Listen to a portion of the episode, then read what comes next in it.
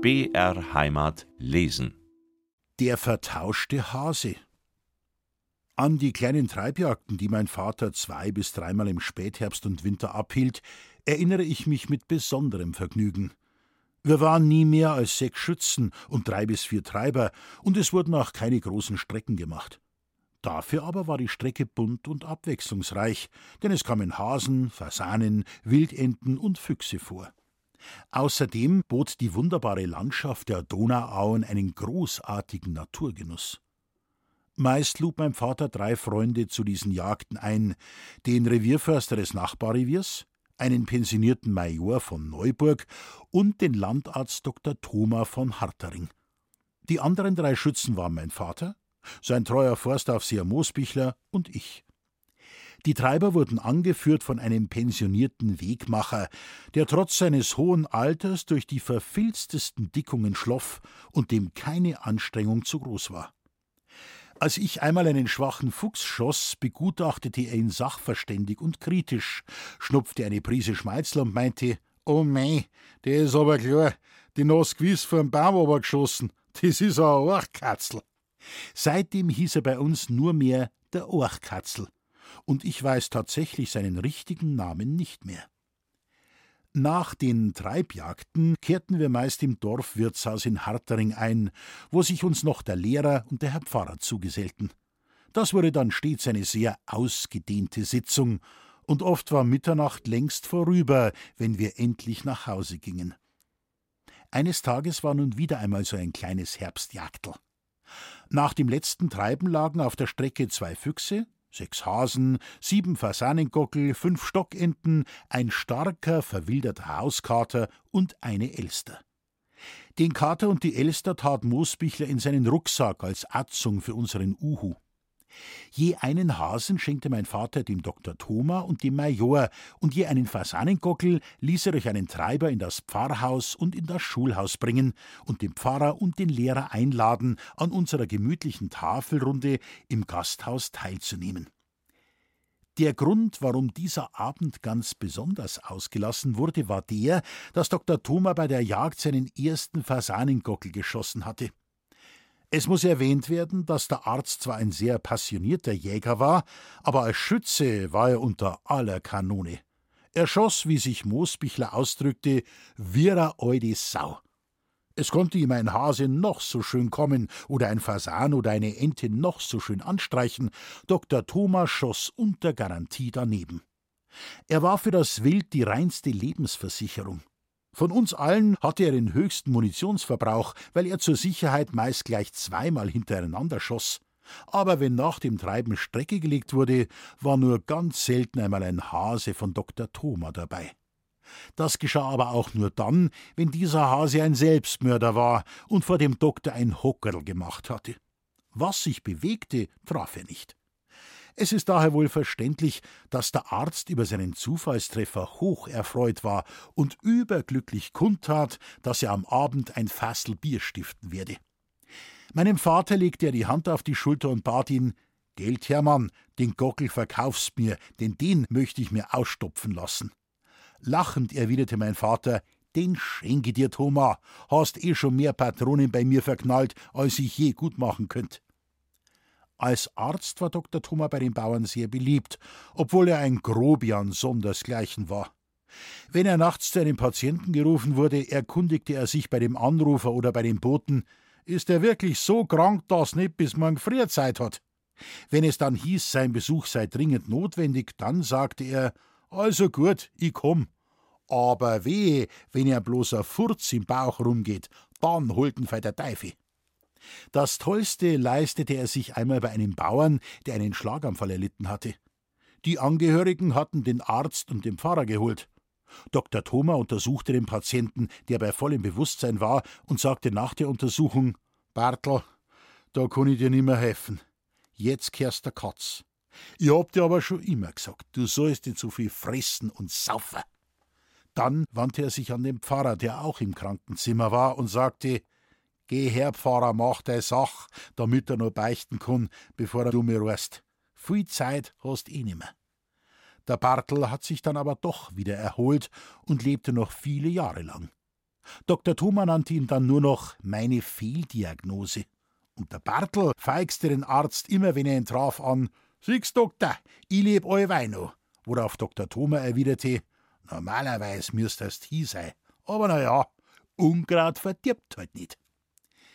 Dass der Forstaufseher Moosbichler diesem raubauzigen Dorfarzt sehr sympathisch war, ist wohl klar, denn diese beiden Originale waren ja seelenverwandt. Sie frotzelten sich bei jeder Gelegenheit. Meist aber unterlag Moosbichler bei diesen Foppereien, weil Dr. Thoma ein schärferes Maul hatte. An diesem Abend nach der Jagd aber benützte Moosbichler die Gelegenheit, sich an dem Doktor zu rächen, und das gelang ihm glänzend. Es wurde ein sehr vergnügter und vor allen Dingen ein sehr feuchter Abend, denn der Arzt animierte die Tischrunde unentwegt, seinen Fasanengockel tot zu trinken. Selbst der Herr Pfarrer bekam dabei einen kleinen Schwips. Als der Doktor nun auch noch einige Flaschen Wein auffahren ließ, sagte Moosbichler: Ich hab einer doch allerweil Unrecht da, Herr Doktor. Ich hab gemeint, Sie schießen bloß aus Geiz keine Fasanen, vor zwing die zwanzig Mackel. Wegen denen zwanzig Mackel? Wieso? wollte Dr. Thoma wissen.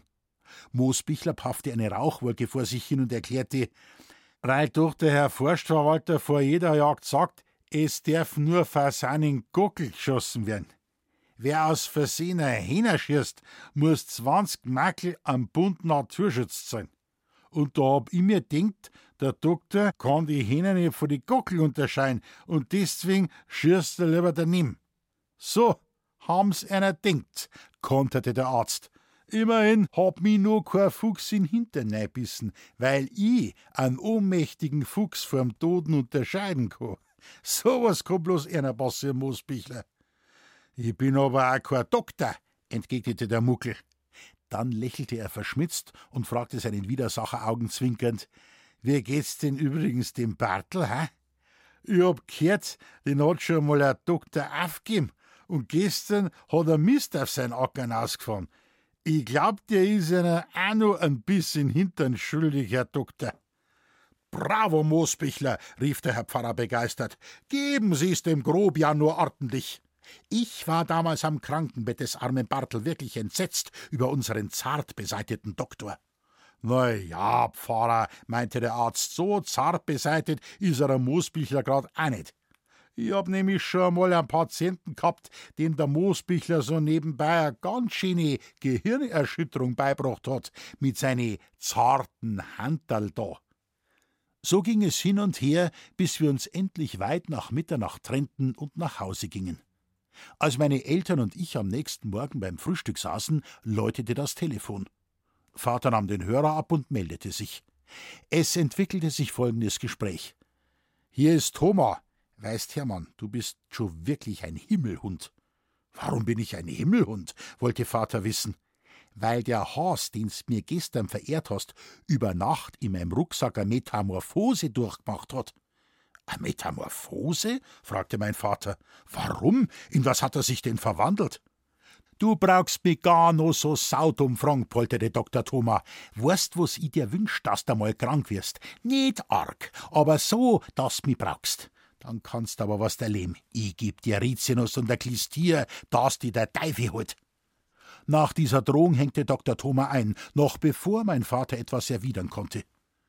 Nach diesem Gespräch kam Vater wieder zu Mutter und mir an den Frühstückstisch und sagte, ich glaub, der Thomas spinnt, und erzählte uns die Unterredung, die er eben mit dem Arzt gehabt hätte. Als wir noch daran herumrätselten, was der Doktor wohl gemeint haben könnte, kam Moosbichler. Ach, Sie bringen wohl den Kater und die Elster für'n Uhu, begrüßte ihn mein Vater.